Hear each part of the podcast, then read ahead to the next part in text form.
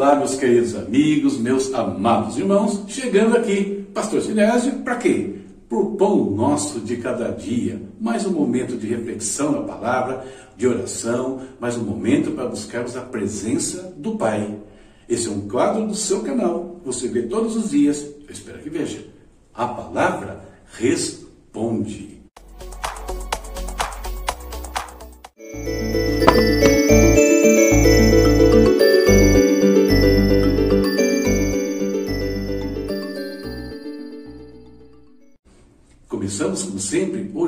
Falando com o Senhor. Nós vamos interceder aqui, como de costume, pelas questões financeiras, pela questão de saúde, questão de libertação. Vamos orar né, pelo nosso país, orar pela nossa igreja, pelos nossos líderes e também continuar intercedendo pela igreja perseguida. Hoje eu quero falar um pouquinho sobre o Paquistão. Tá? Também um país extremamente hostil ao Evangelho, aos filhos de Deus. Vou ler aqui um trecho que está no site Portas Abertas, que eu tenho colocado aí para vocês, né, que querem acompanhar um pouco mais do assunto. Veja então o que o site Portas Abertas fala sobre o Paquistão. Os cristãos no Paquistão enfrentam extrema perseguição em todas as áreas da vida, mas os que se converteram do islamismo enfrentam maiores níveis de hostilidade. Porém, todos os cristãos são considerados cidadãos de segunda classe no país de maioria islâmica. Eles recebem empregos considerados inferiores, sujos e desonrosos e podem até ser vítimas de trabalho forçado. Existem alguns cristãos entre as classes médias, mas ainda são considerados piores que os muçulmanos e muitas vezes enfrentam grave discriminação no local de trabalho. E aqui um pequeno depoimento de um líder cristão do sul da Ásia, né, da região do Paquistão.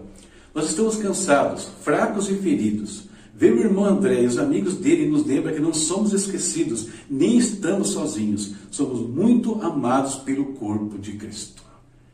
Então, perceba a importância da nossa intercessão. Eles nem sabem que nós existimos. Nós, às vezes, ignoramos a existência deles, mas eles contam com a nossa intercessão, contam com a ajuda nossa de alguma forma para suportarem tudo o que passam ali por conta de servirem ao Senhor. Vamos falar com Deus, vamos lembrar então, também desses irmãos. Querido Pai, em nome de Jesus, muito obrigado, Senhor, por mais um dia que o Senhor nos concede.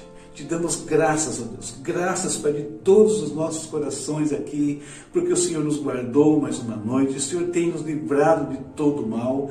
Obrigado pela proteção, por, pelo cuidado do Senhor, Deus, cuidando de nós, das nossas famílias, meu Pai. Precisamos da tua bênção todos os dias, meu Deus. Por isso clamamos, buscamos ao Senhor, nos dobramos diante de Ti. Querido Deus, Continuamos com a nossa intercessão também sobre a questão da saúde. Que o Senhor venha sobre todos os nossos irmãos, sobre todos aqueles que têm pedido para que intercedamos por eles. Alguns estão realmente com problemas graves na, ali no seu físico, Senhor, precisando passar por cirurgias, precisando fazer, Deus, tratamento contra o câncer, enfrentando, Senhor, o vírus. Alguns estão entubados, ó Pai Tantos males têm atingido, mas o Senhor já conquistou a vitória para nós na cruz. E por isso, no seu nome, nos ordenamos agora saúde sobre todas essas vidas, Senhor, que têm enfrentado esses males. Pedimos a tua bênção das questões financeiras também, meu Deus eterno. Visita, Senhor, com o trabalho, visita com promoções, visita, Senhor, com o estímulo dos negócios, o crescimento dos negócios, meu Pai. Oh, querido Deus, traz a tua bênção, abre as janelas do céu sobre aqueles que têm confiado em Ti, Senhor, e têm dependido do Senhor para continuar, mesmo no meio de tempos tão difíceis. Meu Pai, seja misericordioso para com todos, meu Deus. Nós te damos graças pela tua provisão, pelo teu socorro em nossas vidas, Pai. O Senhor tem sido bondoso demais para com os teus filhos e merece ser honrado, adorado, exaltado por tudo isso. Nós não precisamos, Pai, é, não podemos nem queremos depender dessas coisas para te louvar. Mas quando elas acontecem, nós temos muito para agradecer, Deus, e realmente ser felizes com tudo que o Senhor tem feito. Muito obrigado, Pai. Seja conosco, meu Deus. Pai eterno, colocamos mais uma vez o nosso país diante de Ti. Oh, querido Deus, caia por terra todo o mal, toda ação maligna, toda ação de principados, Deus, toda corrupção, Pai, todos aqueles que têm sido servos de Satanás, Pai, porque atuam em favor ou a favor das trevas, ou influenciados por elas, meu Pai eterno. Tenha misericórdia do nosso Brasil cuida, Deus, abençoa a tua igreja, a igreja que aqui tem liberdade para agir, para crescer, para falar, ainda que alguns movimentos estão se levantando, tentando atingir essa igreja, mas ainda temos liberdade no Brasil, meu Deus eterno. Situação, ó Deus, que não acontece situação, ó Deus, que não acontece no Paquistão, conforme nós temos lido aqui em relatos, ó Deus,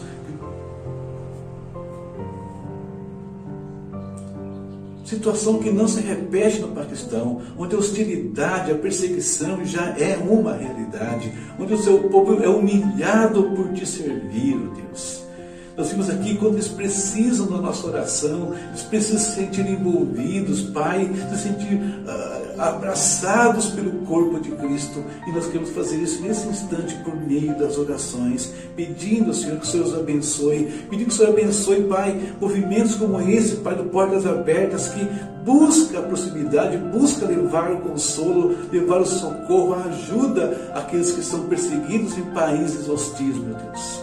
Pai, Cuida do Paquistão, Senhor, muda a realidade espiritual daquela nação, cuida do teu povo ali no meio daquela de todos aqueles que são contra eles, meu Deus, que agem contra eles, Deus. Livra da morte, livra da perseguição, dá forças, principalmente forças para manterem a sua fidelidade, entendendo que o nosso reino, o nosso mundo não é esse aqui ainda que eles venham a perecer, eles estarão no reino glorioso, meu Deus. Ajuda eles, Pai, a continuarem ali, a falarem do teu amor. E com isso, as trevas vão se dissipando dentro daquela nação. Oramos por isso hoje, oramos pela tua palavra que venha falar conosco agora também, em nome de Jesus. Amém. Amém. Não deixe de visitar os sites aí, de se inteirar sobre o que acontece em outros lugares. Compartilhe, né? Ou melhor, participe né, da dor né, desses irmãos que estão em lugares que não têm o mesmo privilégio que nós temos aqui. E olha que a nossa situação também está, às vezes, se agravando. Temos tido algumas situações aí no Brasil que sinalizam o que querem fazer, o ataque contra a igreja. Fiquem atentos, né? Nós temos que estar muito espertos eh, em relação ao que está acontecendo no Brasil e como igreja nos levantarmos em oração aí, buscando o Senhor, para que a gente não venha no futuro aí próximo a ter os mesmos problemas dessas nações que estamos intercedendo aqui. Continuando, vamos meditar na palavra de Deus. Profeta Naum. Naum significa, significa consolo. Capítulos 1, 2 e 3. Pequeno livro, já lemos tudo de uma vez aqui, certo? O versículo que eu separei para nossa leitura não tem a ver com Naum, mas você vai entender por quê depois. Vamos lá. Se temos escapado das contaminações do mundo por meio do conhecimento de nosso Senhor e Salvador Jesus Cristo, enquanto-se novamente nelas enredados e por elas dominados, estão em pior estado do que no princípio. Teria sido melhor que não tivesse conhecido o caminho da justiça, do que, depois de o terem conhecido, voltarem as costas para o santo mandamento que lhes foi transmitido. Confirma-se neles que é verdadeiro o provérbio: o cão voltou ao seu vômito, e ainda a porca lavada voltou a revolver-se na lama. Segundo Pedro 2, do 20 ao 22. Tema de hoje, um alerta para nós, para nós aqui, não inverta o seu caminho. O amor de Deus, queridos, ele é aberto para todos. Tanto é para todos que, mesmo lá no Antigo Testamento, nós vimos que Deus enviou o profeta Jonas para pregar para os assírios, né? para pregar na cidade de Nínive. Era oportunidade de mudança para aquela cidade. Haveria juízo sobre eles, estão perto de, de, de, de chegarem à destruição. E qual a reação dos ninivitas? Se arrependeram, desde o rei até o menor ali dos habitantes se arrependeram né, diante do Senhor. E Deus então não, não, evitou que eles fossem destruídos, os salvou, né, no caso.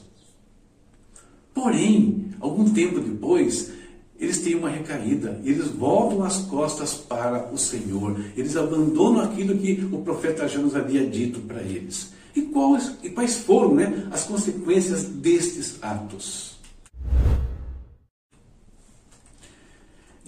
Diante da recaída dos ninivitas, Deus envia outro profeta para falar com eles. No caso, o profeta Naum. Mas o tom agora da mensagem é outro.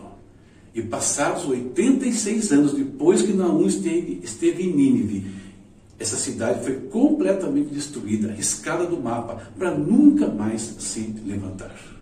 E o que aconteceu com a cidade de Nínive? Lembra né, as palavras que eu li na introdução com vocês, o texto do apóstolo Pedro. O que acontece com alguém que, tendo ouvido a palavra de Deus, volta as costas para os mandamentos de Deus. Lembra ainda o que Jesus falou para os fariseus e saduceus que estavam no mesmo caminho. Olha o que Jesus disse. Quando um espírito imundo sai de um homem, passa por lugares áridos, procurando descanso e não encontra, e diz: Voltarei para a casa de onde saí. Chegando, encontra a casa desocupada, varrida e em ordem. Então vai e traz consigo outros sete espíritos piores do que ele, e entrando passam a viver ali. O estado final daquele homem torna-se pior do que o primeiro. Assim acontecerá a esta geração perversa. Geração que voltou as costas para o Senhor, que estava rejeitando ali o Messias que estava diante deles. O amor de Deus, queridos, ele se estende a todos os homens. E essa oportunidade que Deus dá a todos, sem exceção, como deu lá no passado, se materializou na pessoa do Senhor Jesus Cristo. Eu falei, né? batizar, isso é para todos, não é para um grupo específico, não é para um grupo especial, não. É para todos aqueles que querem né, uma mudança de vida. Mas hoje tem um alerta aqui. Porque muitos de nós já temos colocado nossas vidas nas mãos de Cristo, já servimos a Deus, e outros não. Mas sem importar se quem serve ou quem não serve, nós precisamos nos agarrar a essa âncora de salvação, essa âncora que nos livra da perdição, que é o Senhor Jesus, e permanecer nesse caminho até o fim. Os ninivitas não fizeram isso, eles tiveram a oportunidade e voltaram atrás.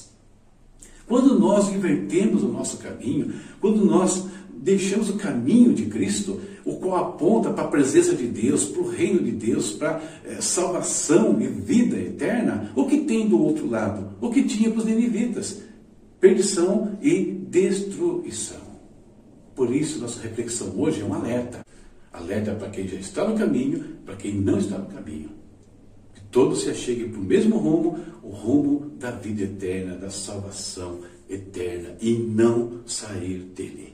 Os ninivitas tiveram oportunidade, jogaram fora. Os fariseus e saduceus daquela geração que Jesus fala, tiveram oportunidade, jogaram fora.